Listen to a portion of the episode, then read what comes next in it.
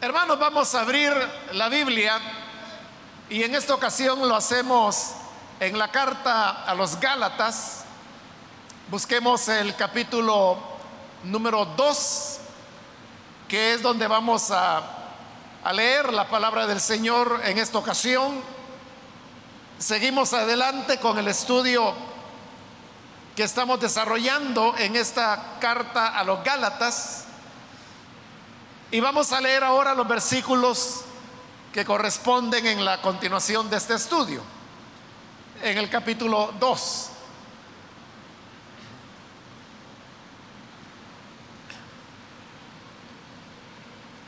Dice entonces la palabra de Dios en Gálatas capítulo 2, versículo 11 en adelante.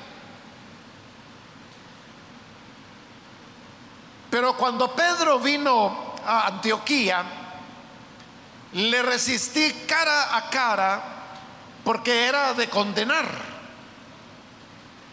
Pues antes que viniesen algunos de parte de Jacobo, comía con los gentiles.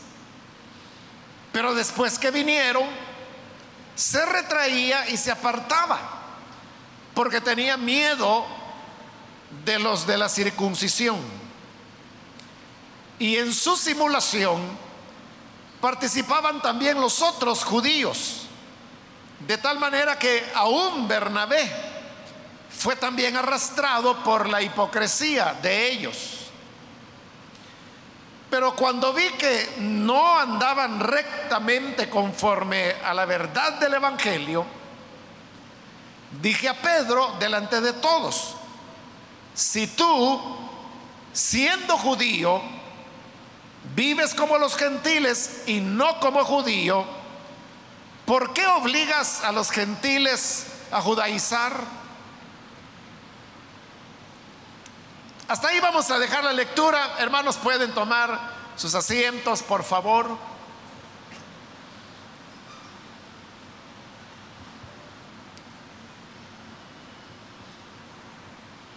Hermanos, seguimos adelante, como dije, con el estudio que estamos desarrollando en esta carta a los Gálatas. Cuando hicimos la introducción a la carta, explicamos qué era lo que estaba ocurriendo. Galacia era una región en la cual Pablo había anunciado el Evangelio y por lo tanto era, eran iglesias que tenían el sello del apostolado de Pablo. Y con esto de sello quiero decir su orientación teológica. Después de que Pablo instituyó ahí ancianos como era su costumbre, él se movió a otra región para continuar predicando el Evangelio. Cuando él ya no estaba en Galacia, entonces llegaron unos predicadores que iban desde Jerusalén y estos llevaban la enseñanza de que creer en Jesús estaba bien, pero que eso no era suficiente para poder alcanzar la salvación. Estos predicadores, como llegaban de la iglesia de Jerusalén, tenían otro sello, tenían otra orientación teológica. Y esa es la que Pablo aquí en estos versículos que hemos leído ahora está llamándole judaizar y por eso a las personas que judaizaban, también él los llama judaizantes. Pero ¿qué quiere decir con eso de judaizar? Lo que quería decir es que querían obligar a los gentiles a convertirse en judíos o por lo menos a parecerse a ellos, porque la cuestión de ser judío es una cuestión étnica y no religiosa. Es decir, que si fuera una cuestión religiosa, al igual que cualquier religión, las personas podrían escoger ser judíos, como pueden escoger ser budistas, ser musulmanes, ser cristianos, ser hinduistas, todas esas son religiones. Por lo tanto, las personas las pueden escoger y adoptar y practicar según el deseo de cada quien. Pero cuando hablamos del judaísmo, ahí se trata de una cuestión étnica. Es decir, habla de la pertenencia a un pueblo, que son los descendientes de Abraham.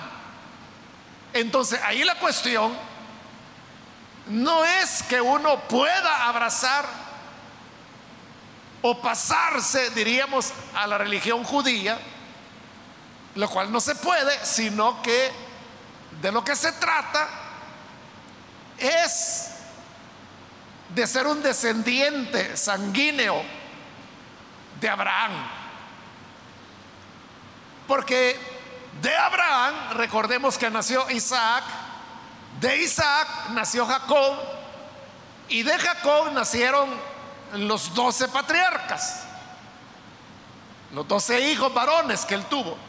Y de estos doce se originaron las doce tribus de Israel y así surgió el pueblo de Israel, a los cuales les damos ese nombre, israelitas, hebreos o judíos, aunque cada uno de los nombres aparecieron en diferentes momentos de la historia y por diversas razones, pero no vamos a entrar ahí. Entonces, la cosa es así. Si usted es un descendiente de judíos y lo puede demostrar, entonces usted es un judío. Pero si usted no lo es, si sus padres son gentiles, entonces usted no puede ser un judío. Entonces, como no se puede, no se puede que un gentil se convierta en judío, entonces lo que hacían era hacer prosélitos. Es decir, tratar que esos gentiles se acercaran al judaísmo, aunque nunca lo iban a hacer. Nunca iban a ser judíos. Pero sí podían adoptar ciertos elementos, como por ejemplo, guardar la ley, circuncidarse, y ellos pensaban que así era la cuestión, que había que creer en Jesús como el Mesías pero que el camino de la salvación seguía siendo a través de las obras de la ley. Y una de ellas era la circuncisión. De tal manera, hermanos, que estos se llamaban judaizantes y a la acción que realizaban se le llamaba judaizar, porque era eso, tratar de que los gentiles se hicieran lo más posible judíos. Pero obviamente esto iba en contra de las enseñanzas del Evangelio de Pablo, enseñanzas que él va a presentar en esta carta y las va a defender. Si gusta, nos adelantamos un poquito. Y mire lo que dice el versículo 16 de este mismo capítulo 2. Oiga, póngale atención, dice, sabiendo que el hombre no es justificado por las obras de la ley, sino por la fe de Jesucristo. Ahí lo tiene claro. Está diciendo que nadie se puede salvar por guardar las obras de la ley. Que el ser humano se salva solo por la fe en el Señor Jesús. Y eso no es solo de los gentiles, sino que incluso los mismos judíos debían abandonar su confianza en el judaísmo, en la ley y en las obras de la ley para abrazar la fe, que es por gracia en el Señor Jesucristo. eran dos enseñanzas contrarias. Entonces cuando Pablo se entera que estos predicadores han llegado a Galacia, a las iglesias que él fundó, donde él había llevado el Evangelio, entonces claro, él se molesta mucho, porque se da cuenta que aquellos a quienes él llevó a la fe, ahora les están enseñando, como él lo dijo en el capítulo 1, es un Evangelio diferente que ya no es el Evangelio de gracia, sino que ahora es el de Cristo más obras. Cuando la enseñanza de Pablo es de que no es por obras, entonces Pablo está tan molesto que escribe esta carta. Y como lo dije en la introducción, es una carta que nos muestra al verdadero Pablo. Es decir, un Pablo que está molesto, un Pablo que como hemos visto no se está cuidando de adjetivos que está dando a los otros hermanos, porque todos los judaizantes eran cristianos y eran miembros de la iglesia en Jerusalén, como lo hemos venido explicando. Pero a ellos es a los que Pablo dice que no hay que creerles, que son anatema.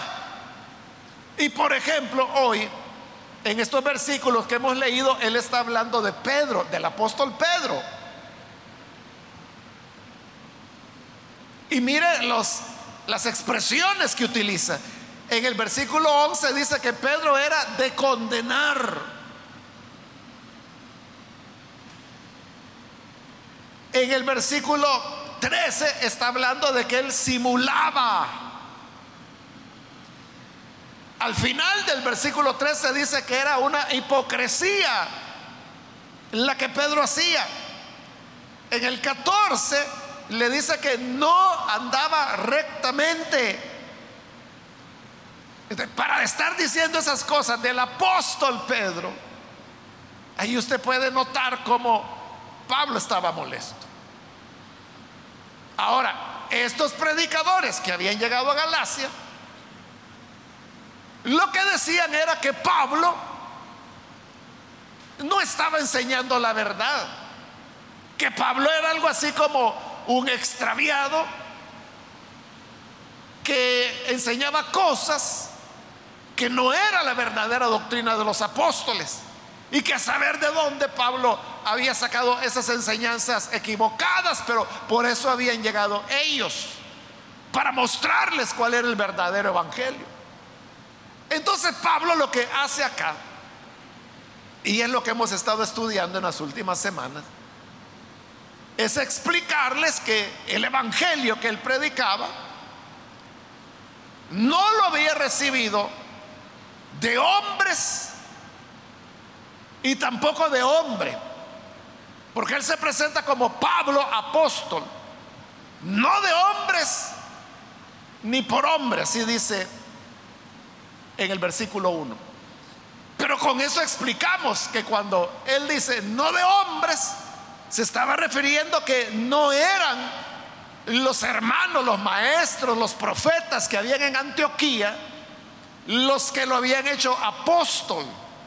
Por eso dice no de hombres, y después dice, ni por hombre. Porque en Jerusalén, como ya lo vimos, quien llevaba la dirección de todo era Jacobo, también llamado Santiago, hermano biológico del Señor Jesús. Bueno, medio hermano, ¿verdad? Porque Jesús era hijo de María, pero no de José. En cambio, Santiago o Jacobo, como se le llama acá, era hijo de María, pero también de José.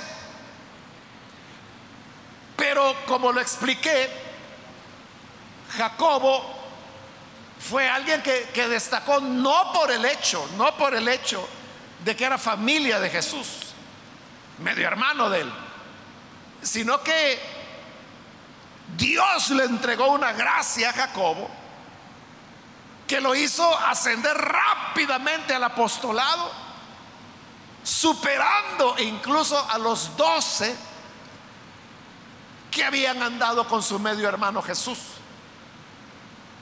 Entonces, la autoridad en Jerusalén la tenía Jacobo, pero él dice, por eso dice Pablo, que él es apóstol, no de hombres, refiriéndose a que no eran los maestros de Antioquía, quienes lo habían hecho apóstol, ni de hombre, refiriéndose a Jacobo, porque tampoco Jacobo lo había hecho apóstol a él, sino él dice por Jesucristo. Pero no solo su apostolado había venido del Señor Jesús, sino que el Evangelio que predicaba. Y por eso él decía, el Evangelio que yo anuncio no me lo enseñó nadie, sino que yo lo recibí del Señor. Y para eso vimos cómo Pablo regresa en el tiempo, años atrás, y comienza a contar desde la época cuando él era perseguidor de la iglesia. Cómo se da su conversión, cómo es que llega a Antioquía, no, perdón, a, a Damasco, que es donde se cree que él vivía. Y ahí es donde él inicia su primer viaje misionero, que es a Arabia, según lo hemos visto en esta carta a los Gálatas. Un viaje misionero que dura más o menos unos tres años. Y luego regresa a Damasco, pero estando ahí, los judíos de la localidad lo quieren matar porque antes él andaba persiguiendo cristianos y hoy está anunciando el Evangelio. Entonces los hermanos lo sacan de escondidas de la ciudad y Pablo quiere ir a Jerusalén. Pero cuando llega a Jerusalén, los hermanos no creen que él sea un creyente y huyen. Entonces cuando aparece Bernabé, todo esto ya lo vimos detalladamente. Bernabé lo presenta a la iglesia y así es como Pablo finalmente primero conoce a Pedro y dice que solamente compartió con él unos 15 días. Y después conoció a Jacobo y dice, y de los demás apóstoles, no conocía a ninguno. Lo cual significa que el evangelio que él predicaba no se lo enseñaron los apóstoles de Jerusalén, sino que, porque él ya había hecho su primer viaje misionero cuando los conoce. Bueno, de ahí Pablo se queda en Jerusalén esos días y otra vez lo tratan de matar. Y entonces Pablo tiene que huir a Tarso, que era la ciudad donde él había nacido, en Cilicia. Y ahí va a permanecer un tiempo hasta que Bernabé de nuevo lo lleva a Antioquía de Siria, capital de Siria, donde ha nacido la primera iglesia gentil. Entonces Bernabé dice, aquí es un buen lugar donde Pablo puede estar. Y efectivamente lo lleva, Pablo se suma. En ese momento él todavía no ha sido reconocido como apóstol, pero lo reciben como maestro, al igual que otros maestros, profetas que habían en la iglesia de Antioquía. Ahí es donde el Señor lo llama juntamente con Bernabé para que vayan a predicar y entonces viene ya lo que sería el segundo viaje misionero de Pablo, que lo hace con Bernabé, que es el primero según el libro de los Hechos de los Apóstoles. Y por eso nosotros popularmente lo conocemos como el primer viaje misionero de Pablo.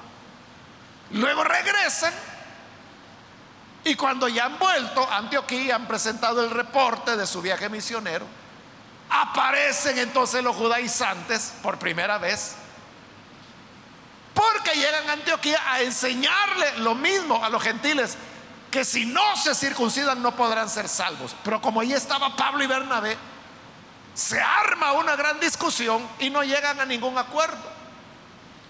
Entonces dicen, como no hubo acuerdo, deciden ir a Jerusalén para discutir el tema con los apóstoles, para ver qué es que se va a hacer, si de verdad los gentiles deben guardar la ley o si no, si es solamente por la fe. Aquí en Gálatas, el libro de los Hechos no lo dice, pero en Gálatas, Pablo dice que en esa ocasión que fue, lo hizo obedeciendo a una revelación Revelación que como le digo no se menciona en Hechos, pero en Gálatas Pablo dice que sí, y que por esa revelación, en obediencia a esa revelación, él va a Jerusalén. Lleva a Bernabé y lleva a Tito. Y al llegar, para que esto pueda ser provechoso, dice que primero él expone en privado a los apóstoles, a los que eran considerados importantes dentro de la iglesia de Jerusalén. Luego viene lo que se llama el concilio, la asamblea ya abierta que se narra en Hechos 15, donde se llega a la conclusión de que los gentiles no tienen que guardar la ley y tampoco tienen que circuncidarse. Entonces Pablo, eso en ese momento, él lo recibe como una victoria. Y como los apóstoles hacen una carta para enviársela a la iglesia de Antioquía, que es donde se había producido el problema. Entonces Pablo, como tiene la carta, aprovecha para sacarle copias. No con fotocopiadora, porque no había, ¿verdad? Sino que eran copias a mano. Y no solo llevan la carta que los apóstoles llevaron o enviaban Antioquía, sino que Pablo las copias las va entregando en las otras iglesias que él ha fundado, junto con Bernabé. Donde queda claro y queda por escrito que los gentiles no deben guardar la ley. Ahí nos quedamos, hermanos, en la última oportunidad, en ese momento, cuando ha terminado el concilio y como conclusión del concilio, Pablo escribe en esta carta a los Gálatas, los que eran de reputación, los grandes de Jerusalén, a mí, dice Pablo, nada nuevo me enseñaron. Nada nuevo. Pero sí me dieron la diestra de compañerismo. Recordemos, hermanos, que cuando Pablo va a este concilio, él ya tenía 14 años de andar predicando el Evangelio. Entonces, ahí está la demostración, ¿verdad? Que el Evangelio, que es lo que él quiere mostrarle a los Gálatas, no se lo había enseñado ningún hombre a él, ningún apóstol, ninguna iglesia, sino que el Evangelio que él predicaba, él lo había recibido por revelación de Jesucristo. Pero el hecho de que ese evangelio no lo hubiera recibido de los apóstoles y que él hubiera andado predicando por 14 años, no significaba que fuera algo diferente a lo que creían los apóstoles en Jerusalén. Y por eso dice que le dan la diestra de compañerismo, se dan cuenta, y eso es lo que mencionábamos en la última oportunidad, que Dios le ha dado una gracia a Pablo. Pero los apóstoles en Jerusalén tienen otra gracia, sin duda. Los dos son apóstoles. Y los dos son apóstoles del mismo Señor. Los dos sirven al mismo Dios. Pero los apóstoles de Jerusalén dice, bueno, Pablo tiene un don, una gracia diferente a la que el Señor nos ha dado nosotros. Ni nosotros lo vamos a persuadir a Él, ni Él nos va a persuadir a nosotros. Y no se trata de eso. De lo que se trata, dijeron ellos, es de respetarnos. Entonces lo que hacen es que se dividen el mundo. Y dice, Pablo, tú vas a ir a predicar el Evangelio a los gentiles. Mientras que nosotros vamos a predicar el Evangelio a los judíos, a la circuncisión le llamaban ellos. Entonces dice Pablo, el mismo Dios que produjo en mí el apostolado para los gentiles, es el Dios que produjo en Pedro el apostolado para los judíos. Entonces se dividen el mundo, se dan la mano. Y dice Pablo, lo único, lo único nuevo que los apóstoles me enseñaron fue que me dijeron, acuérdate de los pobres. Lo cual, dice Pablo, puse todo mi empeño en cumplirlo. Hasta ahí llegamos en la última oportunidad y parecía que todo estaba ya resuelto. Pero como hemos venido viendo en esta carta a los Gálatas, Gálatas nos presenta contenidos y hechos que el libro de los hechos de los apóstoles no menciona. Porque el libro de los Hechos dice que cuando Pablo y Bernabé regresan del concilio, dice que consolaron a la iglesia, Silas había venido con ellos, el cual era profeta y también anima a los hermanos, sigan adelante, no se preocupen por lo que andan diciendo eso de que, que hay que guardar la ley, no les hagan caso, no necesitan más, la sangre de Cristo es suficiente. Y luego el libro de los Hechos dice que después de eso, Pablo iniciará lo que según Hechos es el segundo viaje misionero. Es decir, ahí se salta todo lo que había ocurrido. Pero ¿qué es lo que ocurrió? Es lo que hoy va a narrarnos Pablo aquí en esta carta a los. Sucede que, como ya lo dije, y lo dice hecho, ¿verdad? Pablo regresa Antioquía, con Bernabé, con Tito. Y vienen otros hermanos con él, entre los cuales viene Silas. Y ellos enseñan, consuelan a la congregación, como dice Hechos. Pero, y aquí vamos a lo que dice Gálatas y lo que no dice Hechos. En algún momento y por alguna razón, Pedro, el apóstol, va a visitarlos desde Jerusalén hacia Antioquía. Por eso dice el versículo 14, cuando Pedro vino a Antioquía. Es decir, hay una visita que no se narra en el libro de los Hechos, en que el apóstol Pedro va desde Jerusalén a Antioquía. Y está en Antioquía y no hay ningún problema.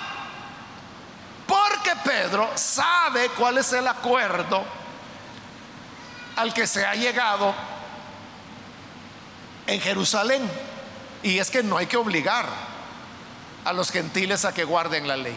Entonces Pedro está en Antioquía, que era una iglesia de gentiles. Habían algunos judíos, como Pablo, que era judío, Bernabé era judío, Pedro era judío y habían otros pero predominantemente la iglesia era gentil.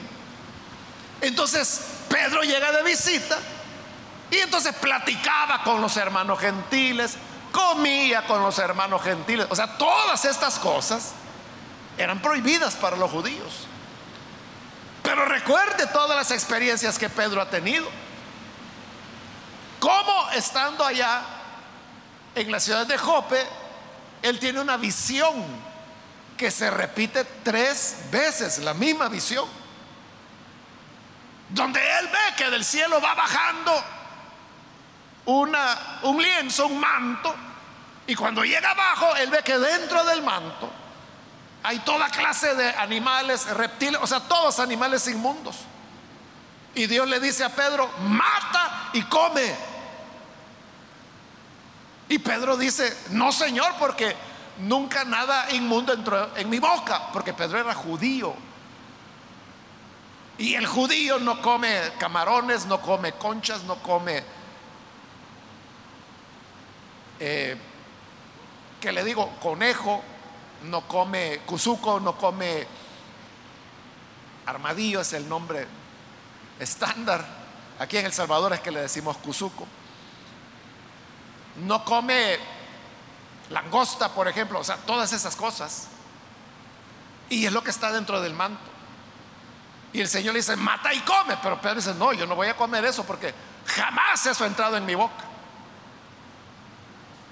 Y luego se repite la visión y vuelve a ver el manto y otra vez Dios le dice, Pedro, mata y come. Y otra vez Pedro dice, no, Señor, porque nada inmundo entró en mi boca.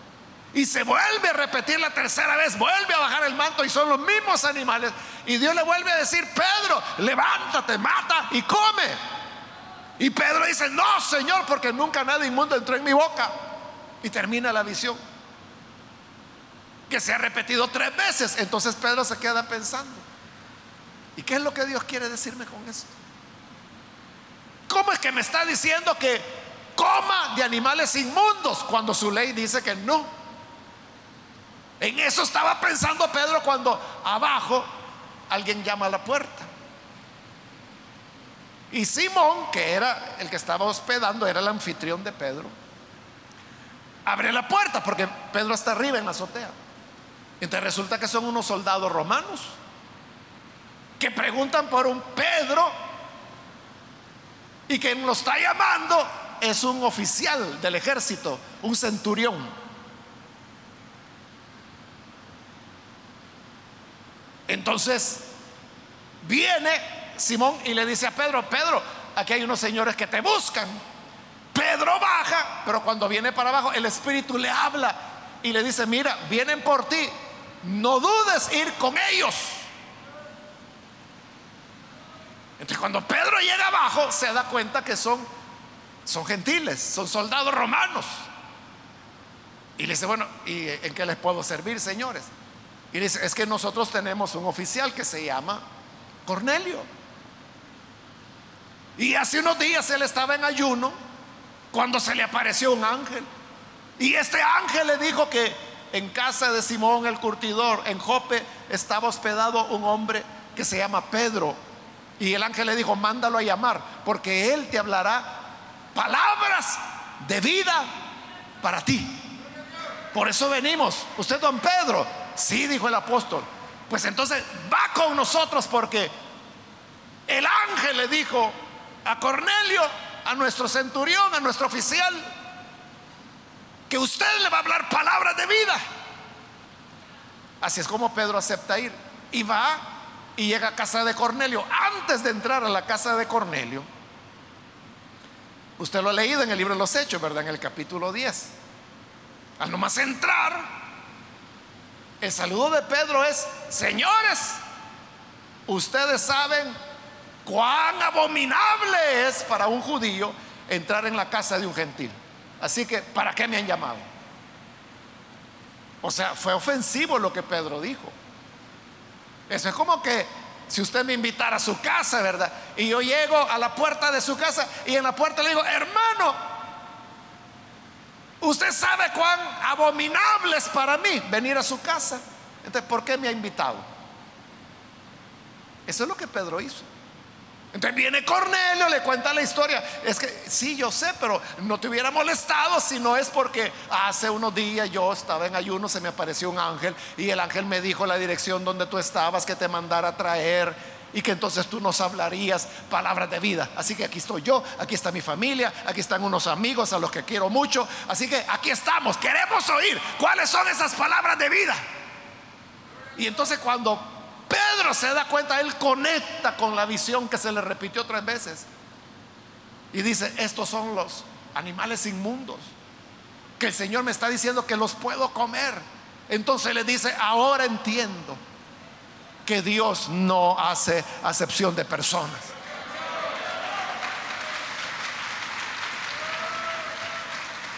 Y que Él se agrada de todas las personas, no le importa a Dios si son judíos o si son gentiles, pero si alguno es temeroso, ese le agrada a Dios.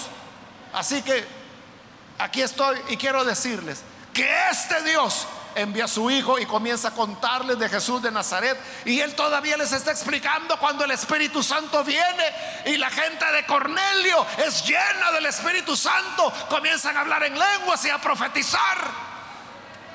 Y otros judíos que habían ido con Pedro, cuando ven eso, le dice, oye Pedro, mira, mira, los, judíos, los gentiles están recibiendo el Espíritu, igual que lo que recibimos nosotros allá en Pentecostés, en Jerusalén. Entonces le dijeron, mira Pedro, si ellos ya recibieron el bautismo en el Espíritu, ¿qué impide que reciban el bautismo en agua? Pues yo creo que nada, dijo. Yo creo que nada, dijo Pedro, si ya tienen el Espíritu, podemos bautizarlo. Y lo bautizaron. Así nació una nueva iglesia. Entonces Pedro había pasado por esas experiencias. Él sabía que el Señor le había abierto las puertas a los gentiles. Por lo tanto, él cuando llega a Antioquía, él se siente bien. Todos son gentiles, pero come con ellos, participa de los cultos de ellos, platica con ellos, se junta con ellos, les enseña. Pero de repente, dice el versículo 12, que vinieron algunos de parte de Jacobo. Eso es todo lo que Pablo dice. Que llegaron a Antioquía unos hombres, unos hermanos, que iban de parte de Jacobo. Vaya, pero eso, hermanos, uno lo puede interpretar de varias maneras. Uno puede interpretarlo como que Jacobo lo que quería era, sin ninguna mala intención, conocer qué era, cómo estaba la obra en Antioquía. Y por eso envió hermanos para que fueran y le trajeran un reporte. Por ejemplo, esa es una interpretación. Otra interpretación es que uno dijera, es que Jacobo se enteró de que Pedro había ido de visita. Entonces, como que le digo, miren hermanos, vayan a ver qué es lo que está haciendo este hombre. Esa sería otra interpretación. Otra, pero que es menos creíble, sería de que Jacobo enviaba a estos a lo que fueron a hacer. Es decir, a marcar la diferencia entre judíos y gentiles. Pero esto es lo menos probable. ¿Por qué? Porque Jacobo fue el que estableció las reglas del juego. Allá en la reunión de Jerusalén, Jacobo es el que dice, hermanos, ¿para qué les vamos a poner a los gentiles una carga? Que seamos sinceros, ni nosotros ni nuestros padres hemos podido llevar. No les pidamos que guarden la ley. O sea, si Jacobo había propuesto esa salida, que es la que se aceptó, porque hoy iba a estar pidiendo que los gentiles judaizaran. Entonces, más bien parece que él simplemente envió a estos hombres, iban de parte de Jacobo. Pablo lo está afirmando. Con algún propósito que no aclara cuál era. Pero el problema es este, hermanos. Que Pedro estaba ahí desde hacía varios días o semanas antes. Pero cuando llegan estos de Jerusalén, que tenían esa teología de que una cosa es el gentil, otra es el judío, y que el gentil, si de verdad quiere ser hijo de Dios, tiene que guardar la ley, tiene que circuncidarse. Entonces lo que Pedro hizo es que cuando vio que ellos llegaron, ya no quiso comer con los gentiles. Se apartó de ellos.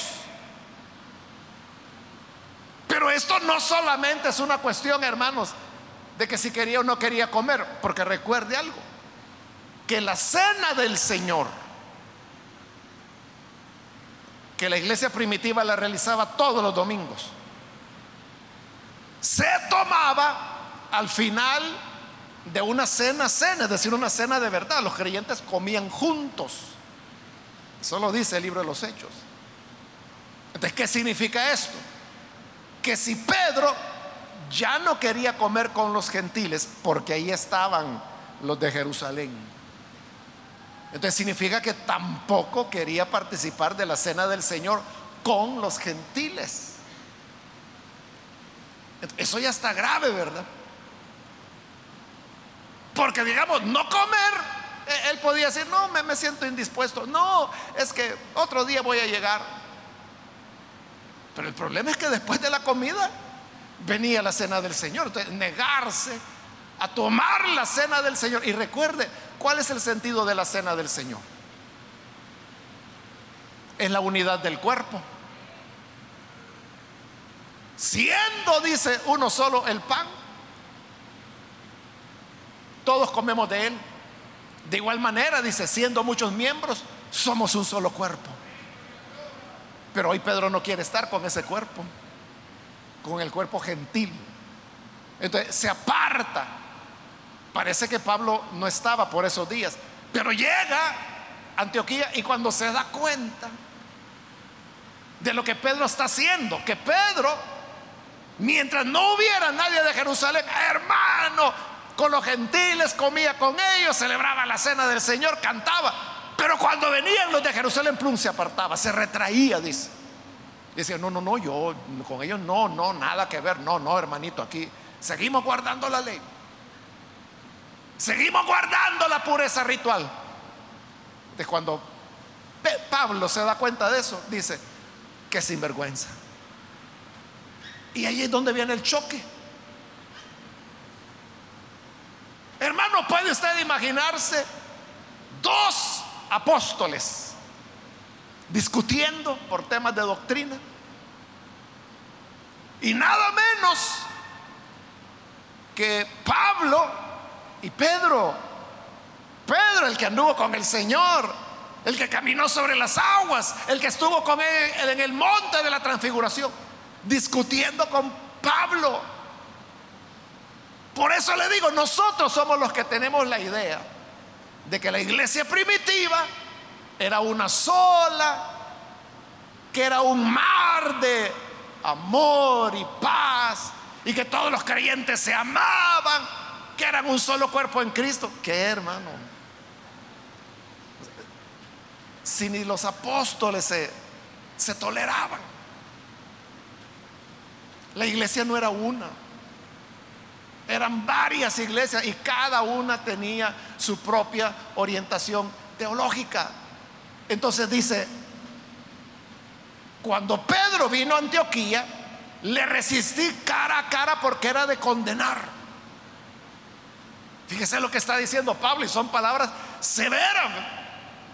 Dice, yo encaré a Pedro, lo hice personalmente porque lo que estaba haciendo era de condenar. Eso es fuerte.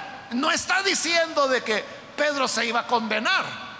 Lo que está diciendo es que la conducta de Pedro era condenable, era reprochable, no debería ser así.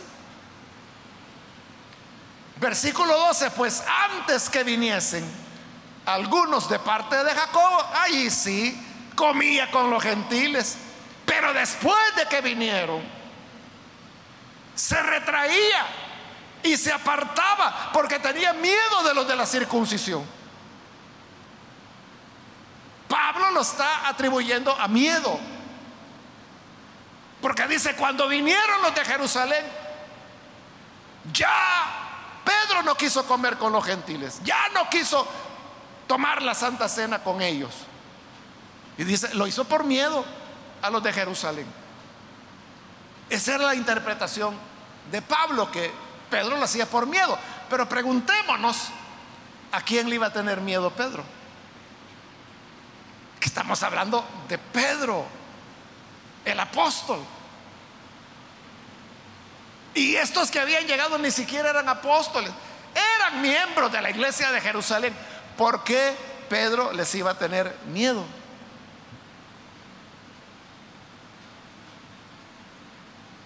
Si él era quien les había enseñado todo. ¿Sabe, hermano, lo que de verdad estaba pasando? No es que Pedro tuviera miedo y tampoco es que Pedro fuera un hipócrita, como lo va a decir en el siguiente versículo Pablo. No. Para mí, hermanos, Pedro era un conciliador, él estaba tratando de conciliar las posiciones, porque ya se lo expliqué, por eso di la gran vuelta para que tengamos todo el panorama. Pero el hecho era esto, que la iglesia de Jerusalén tenía una posición, una doctrina, una teología. Y era que había que guardar la ley y circuncidarse para poder ser salvos. En cambio, en Antioquía, donde Pablo, Bernabé y otros ministros habían enseñado que la fe es suficiente, que no, es necesario, son, no son necesarias las obras. Entonces note, tenemos dos extremos, ¿verdad? Estos dicen sí a las obras. Antioquía dice no a las obras, es por fe. Entonces Pedro se ve entre las dos situaciones.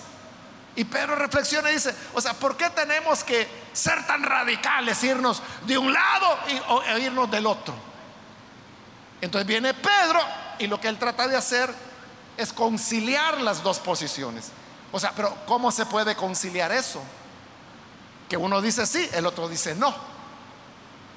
O sea, si este dijera tal vez y el otro dice tal vez, entre los dos tal vez se llega a algo.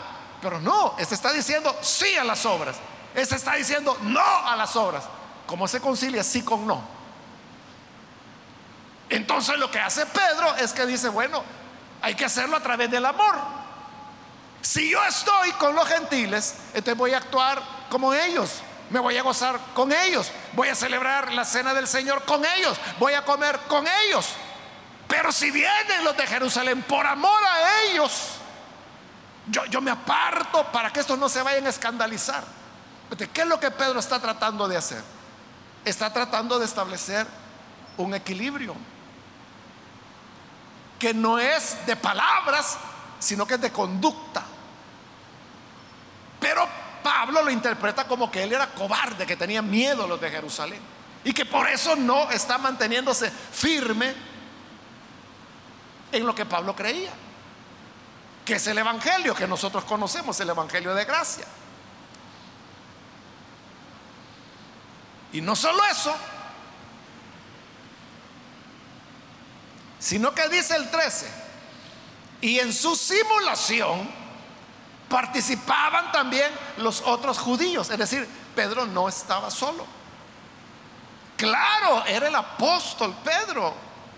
Él tenía un gran respeto entre la gente, un gran aprecio le tenían las iglesias. Aunque Pedro era pastor allá en Jerusalén, no aquí en Antioquía, pero la gente sabía, todo el mundo sabía quién era Pedro. Entonces, los judíos que estaban en Antioquía, algunos de los cuales también eran maestros, dijeron, Pedro tiene razón. Y se dijeron, hagamos lo que Pedro hace buscando una tercera vía. Y continúa el 13, de tal manera que aún Bernabé, que también era judío, fue arrastrado por la hipocresía de ellos. Pero note, Bernabé, el que había ayudado a Pablo primero a conectarse con la, iglesia, de Jerusalén y después con la iglesia de Antioquía, que es donde ahora están. Bernabé, el que lo había acompañado, en lo que según Gálatas era el segundo viaje misionero de Pablo. Y según Hechos es el primer viaje misionero de Pablo. El Bernabé que se puso del lado de Pablo para discutir cuando los primeros judaizantes llegaron a Antioquía. El Bernabé que allá en Jerusalén había defendido y acuerpado la posición de Pablo. Pero hoy que el tiempo ha pasado, no ha pasado mucho tiempo. Bernabé está del lado de Pedro también. Entonces Pablo lo pone como una cosa terrible, ¿verdad? Hasta Bernabé participa de la misma hipocresía. Allí, hermanos, es donde se produce una ruptura entre Pedro y Pablo. En primer lugar, o sea, entre Pablo y Pedro se rompe la relación.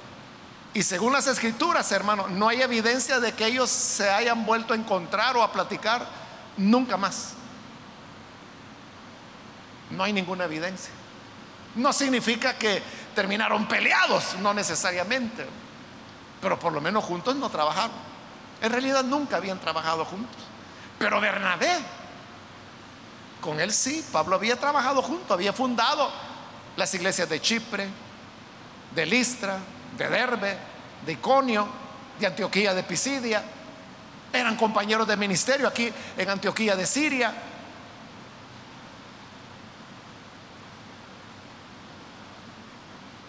Entonces note, lo que Pedro pensó, que como le digo, era tratar de conciliar las dos posiciones. Lo que Pedro termina logrando es una tercera teología, que es la teología de Pedro, que es tratar de conciliar las dos posiciones extremas, llamémosles, aunque no son los verdaderos extremos. Porque Pablo es una posición de gracia, pero no es la gracia más extrema. La más extrema la tienen las iglesias de Samaria, que son las comunidades del apóstol Juan. Esa era gracia pura. Pero por lo menos Pedro trata, bueno, entre la teología de Pablo y la de Jacobo, tratemos de reconciliar. Y no, lo que logra, en lugar de juntar a los otros, es formar una tercera línea, que es Él la teología de Pedro. Y entonces, ¿qué sucede? Que Pedro está ganando a la gente de Antioquía. Primero los que eran judíos. Luego, bueno, Bernabé era judío, pero también era de los que habían predicado los gentiles. Entonces, no solo hay una ruptura entre Pablo y Pedro, hay una ruptura también entre Pablo y Bernabé. El libro de los hechos, como le dije, se salta este relato. El libro de los hechos lo que trata de hacer es suavizar, suavizar la ruptura que hubo entre Pablo y Bernabé.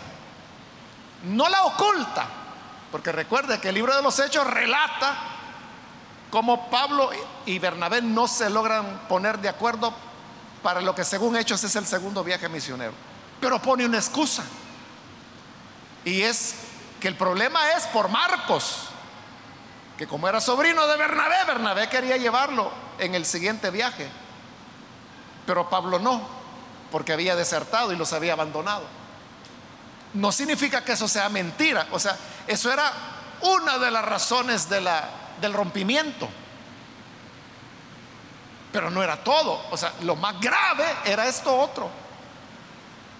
Que antes de salir en ese viaje misionero le dice, bueno, le dice Pablo a Bernabé, está bien, vamos a hacer otro viaje. Pero, ¿qué vamos a enseñar? Vamos a enseñar lo que para Pablo era el Evangelio, salvación por gracia, aparte de la fe. Y Bernabé le dice, no, no, es que mira, Pablo, no te pongas tan extremista. Flexibiliza un poco, haz como Pedro. Presentemos el Evangelio y que la gente decida si quiere guardar obras o no quiere guardar obras. Ah, no, no, le dice Pablo. Si es así, entonces no. Y discuten de tal manera que no se ponen de acuerdo.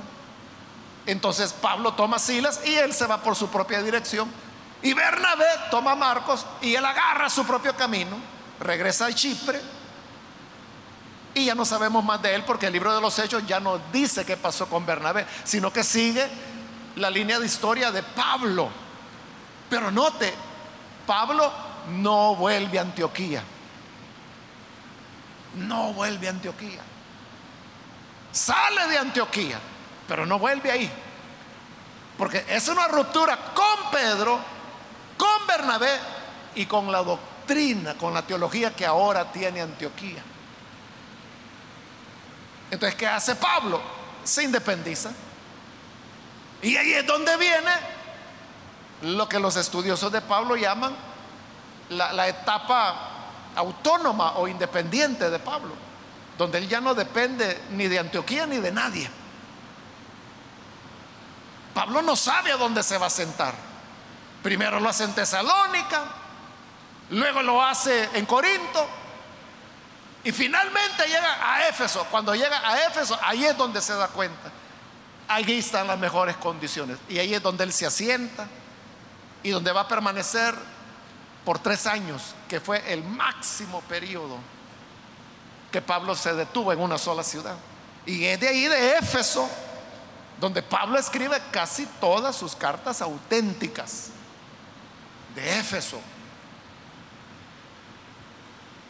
Entonces Pablo se separa. Se separa, ya, ya no hay una relación con Antioquía, ni con Pedro, ni con Bernabé, o sea, nunca más. Pero desde el punto de vista de Pablo, lo que ellos están haciendo es lo que él dice acá.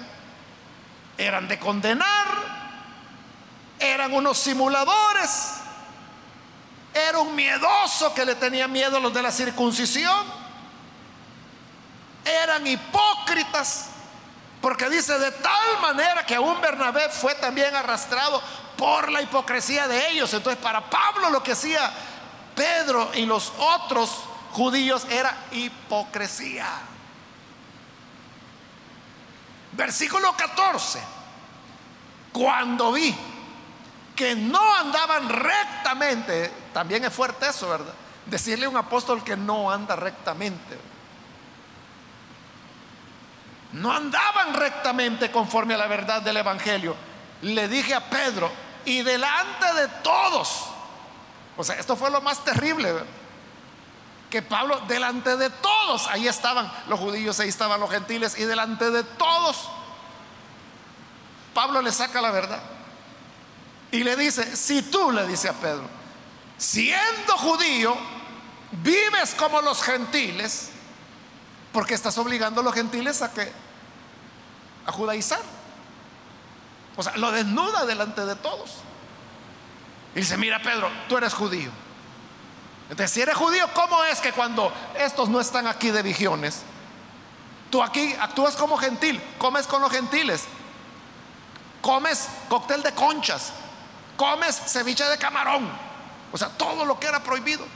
Pero cuando esto viene, ahí sí te aparta ¿verdad? Ahí sí que no te juntas con los demás. Entonces, si tú, que eres judío, vives como gentil, entonces, ¿por qué estás obligando a los gentiles que sean como judíos? Si tú siendo judío vives como ellos. ¿Y qué iba a decir Pedro frente a eso? Se rompe, se rompe la relación. Entonces, hermanos, así es como Pablo no lo está diciendo directamente, ¿verdad? Pero por lo que leemos en el libro de los Hechos y por lo que ocurrió. Porque fíjese, después de esto, Pablo cada vez se va alejando más y más y más y más de Antioquía y de las iglesias que él mismo fundó cuando estuvo en Antioquía. Es decir, él se va alejando de la influencia, de la cobertura, digamos, de la iglesia de Antioquía, cada vez va más, más, más, más, más lejos. Hasta que está lo suficientemente lejos, allá en Éfeso, como para decir, aquí no me van a molestar. No sabía que iban a llegar los Gálatas, los predicadores judaizantes, por eso está escribiendo hoy la carta. Entonces note, hubo diferencias dentro de la iglesia primitiva, dentro de los mismos apóstoles. Pero esto, hermanos, no significa que ya ni se mencionaban el uno al otro o ya ni se saludaban. No, porque recuerde el libro de los Hechos, como, como termina el libro de los Hechos. Termina con Pablo volviendo a Jerusalén, ya después de todos sus viajes misioneros. Y cuando llega a Jerusalén, ¿qué hace? Se somete a Jacobo. Y Jacobo le dice, vaya, está bien hermano, si tú quieres venir y predicar en Jerusalén, Estás viniendo a nuestra área. Entonces, haz lo que yo te digo. Guarda la ley. Para que todos los judíos vean que tú andas ordenadamente guardando la ley y que se den cuenta que no es cierto lo que han oído de ti, que por allá en otros países andan diciendo que no hay que guardar la ley. Y ve al templo. Paga por los votos. Ve a purificarte. O sea, porque ese era el propósito de ir al templo era un rito de purificación, porque cuando los judíos llegaban a Jerusalén y venían de países gentiles como Pablo, iban al templo para purificarse, para quitarse la inmundicia que se les había pegado de los salvadoreños, de los guatemaltecos, de los hondureños, de todos los que eran gentiles. ¿Y qué hace Pablo cuando llega a Jerusalén? Va al templo a purificarse. Porque él sabe que ahí está en un área que no le corresponde, porque aquí le dieron la diestra de compañerismo y le dicen, qué bueno Pablo, linda gracia la que Dios le ha dado a usted. Vaya a trabajarla, pero bien lejos de nosotros, por favor. Lo reconocemos como apóstol, pero que le vaya bien, váyase a los gentiles. Y nosotros con los judíos. Pero hoy Pablo quiere predicar a los judíos. Ah, bueno, entonces si usted viene, se va a someter a la ley y Pablo lo hace. ¿Por qué Pablo hace eso? Por amor. Por amor a su pueblo, como lo dice en otras de sus cartas. Y por su lado, Pedro, tenemos las cartas de Pedro, que no hay manera de demostrar que fue Pedro realmente quien las escribió. Pero por lo menos sabemos que fueron sus discípulos. ¿Y qué dicen las cartas de Pedro? Cuando habla de las cartas de Pablo, la carta de Pedro dice que entre esas cosas que Pablo escribe hay algunas que son difíciles de comprender. como las otras escrituras. Note, Pedro está diciendo que lo que Pablo escribía era escritura. Está reconociendo que era Dios hablando a través de él, dando nuevas escrituras a su pueblo, a la iglesia. Por eso le digo, no significa que se odiaban, no, era simplemente no podemos trabajar juntos, porque eran visiones teológicas diferentes, pero se podían respetar. Y por eso es que Pablo cada vez iba más lejos, más lejos, más lejos. Yo no los molesto a ellos y ellos no me molestan a mí. Entonces, esto, hermanos, como lo he dicho en este mismo estudio de los lunes, debe enseñarnos a nosotros a ver las cosas con madurez y a entender que no todas las iglesias van a creer igual que nosotros o van a tener nuestras mismas doctrinas. Y si no las tienen, no significa que no sean de Dios. No significa que están en la calle, no. Simplemente es la gracia que el Señor le ha dado a ellos. Como a nosotros nos ha dado otra gracia. Lo que pasa es que nosotros nacimos aquí. Llegamos al Señor con este Evangelio. Entonces, como esto es lo que aprendimos, esto es lo que para nosotros es el Evangelio. Pero si usted hubiera nacido en una iglesia centroamericana, en una iglesia del príncipe de paz, en una iglesia bautista o en una iglesia protestante, usted tendría otras nociones del Evangelio. Y si uno pregunta, ¿y aquí quién tenía la razón? ¿La tenía Pablo o la tenía Santiago o la tenía Pedro? Los tres están en la Biblia. De Pablo tenemos Romanos y las otras cartas. De Pedro tenemos dos cartas. Y de Santiago tenemos la carta de Santiago. Los tres están en la Biblia, los tres con teologías diferentes. Y uno no puede decir, este es palabra de Dios, este no es palabra de Dios. Todo lo recibimos como palabra de Dios y de todos aprendemos. Entonces, igual es hoy. Igual es hoy. Uno puede aprender de todo. Claro, uno no puede andar abrazando todas las verdades, ¿verdad? Que por acá enseñan tal cosa, ah, pues así es. Que por allá enseñan, ah, pues así es. Entonces uno va a estar saltando de una enseñanza a otra. Por eso, hermanos, es de que en nuestro manual de doctrina, de doctrina básica, el manual famoso, ¿verdad? Que usted lo ha de tener. En la nueva edición que se hizo, para los 25 años de su publicación, yo escribí una nueva introducción y esa introducción, léala con cuidado y note lo que yo digo ahí. Yo digo que esas son las doctrinas que nosotros como misión cristiana Elim establecimos en esa época, estoy hablando de 1993. Y digo, ahí lo dice si quiere, como digo, léalo con cuidado. Y yo digo, ejercimos el derecho que todas las denominaciones han tenido el mismo derecho de definir las doctrinas que a ellos les parecen las correctas. Eso hicimos. Y con eso no estamos diciendo, tenemos toda la verdad y la única verdad. No, no. O sea, esa es nuestra verdad y para nosotros funciona. Por eso es que la definimos como doctrina básica, porque para nosotros funcionó y sigue funcionando. Así en confianza le digo, hermano, ya que somos amigos, ¿verdad?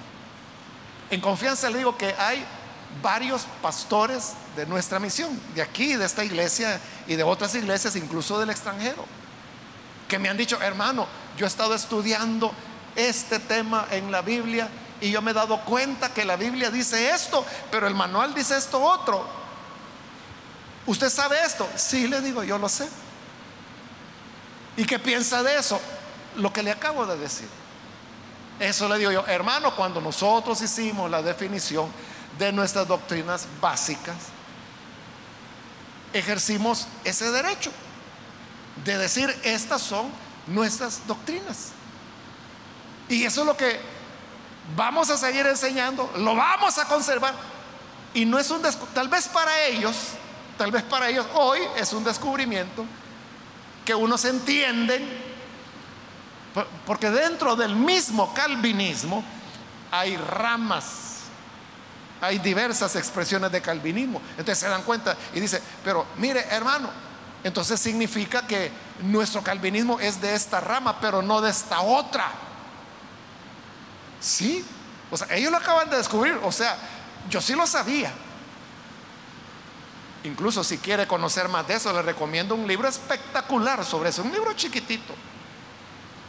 De Benjamín Barfield se llama el Benjamín Barfield. Y el libro se llama El plan de salvación.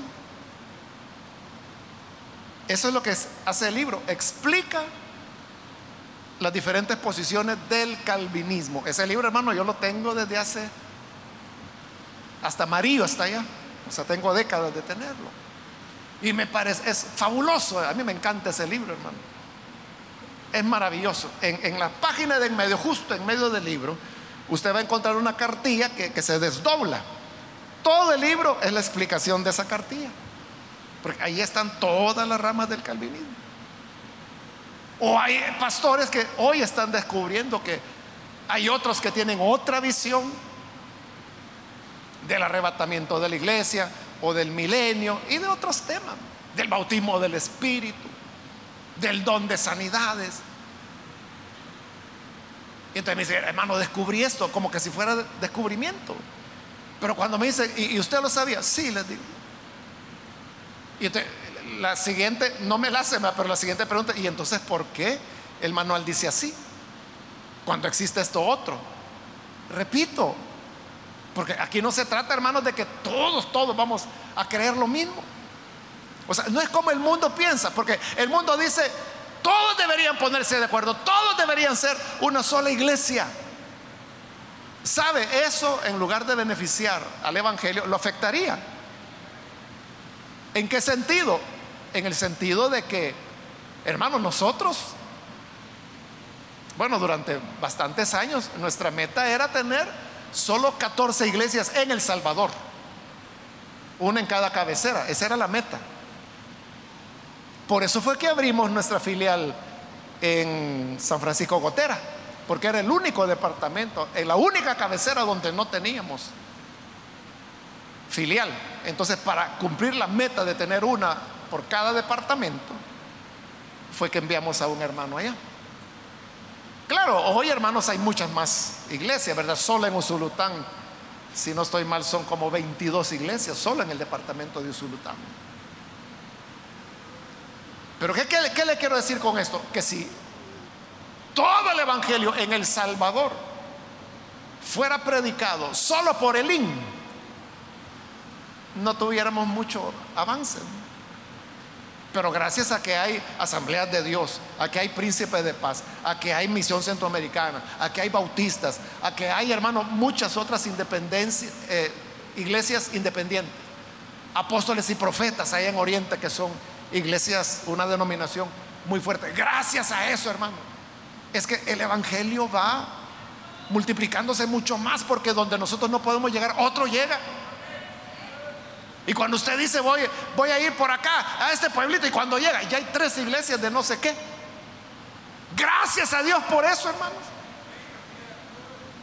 Entonces, pero si todos fuéramos uno, no se daría, voy a decirlo así, esa sana competencia que no es competencia, porque nosotros no andamos, ah, pues si fulano habría aquí, abramos nosotros acá.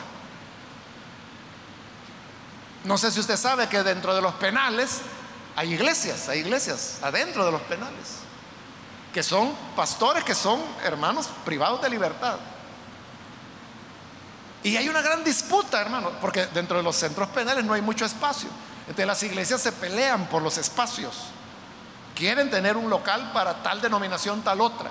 Entonces, hace décadas, décadas, hermanos, cuando íbamos a iniciar el trabajo dentro de los penales, cuando iba a nacer lo que hoy es el ministerio que llamamos los penales del Salvador para Cristo, yo les puse a los hermanos encargados como condición, porque ellos me presentaron el proyecto y les dije, yo estoy de acuerdo, les dije, pero con una condición, nosotros no vamos a abrir ninguna iglesia dentro de ningún penal. O sea, porque yo ya sabía que había ese lío. Lo que vamos a hacer es apoyar a los hermanos que ya están trabajando. Y no importa de quién sea la iglesia. Hermano, si dentro de los penales no vamos a estar peleando, entonces ¿en qué estamos, verdad? Y los hermanos dijeron, amén. Y hermano, a, lo largo de estas décadas, no han, sido muchos, pero sí, yo he recibido cartas que envían los privados de libertad donde dice, queremos una iglesia de Lin aquí, en el penal tal. Y yo llamo al encargado y le digo, mire lo que están pidiendo, vaya y explíqueles, nosotros no abrimos iglesias, apoyamos a los que ya tienen. Entonces, si hay una iglesia, de lo que sea, hermanos, en determinado lugar, pero ahí hay un pastor, lo apoyamos, le damos las guías, le damos entrenamiento, lo visitamos, eh, les apoyamos en celebraciones. Antes cuando se podía, entrábamos, hacíamos eventos, llevábamos música, llevábamos equipo, llevábamos, hasta transmitíamos de dentro de los penales, ¿se recuerda? Hoy todo eso ya no se puede hacer, pero era apoyando a otros. Entonces, ese sentido de cuerpo es el que todos debemos tener. Amén, hermanos. Me callo ya porque ya tengo que terminar. Vamos a orar, vamos a cerrar nuestros ojos. Y antes, hermanos, de hacer la oración, como siempre, quiero invitar a las personas que todavía no han recibido al Señor Jesús como Salvador. Pero si este es su caso, y usted ha escuchado hoy la palabra de Dios, yo quiero invitarle para que usted pueda venir y pueda recibir al Señor como su Salvador. Si usted quiere hacerlo, por favor, en el lugar donde está, póngase en pie para que oremos por usted. Venga para recibir al Hijo de Dios. ¿Hay alguna persona, algún amigo, amiga que necesita recibir al Señor? Póngase en pie. Y vamos a orar por usted. Solo le voy a pedir que lo haga rápidamente porque solo un minuto y vamos a orar. Pero si hay alguien que necesita venir a Jesús, a este Cristo de amor, póngase en pie y vamos a orar por usted. También si hay algún hermano o hermana que necesita reconciliarse con el Señor. Hoy puede hacerlo, puede ponerse en pie. Y vamos a orar. ¿Hay alguna persona, algún hermano, hermana que se alejó? Venga ahora y vuelva a los brazos del buen Salvador.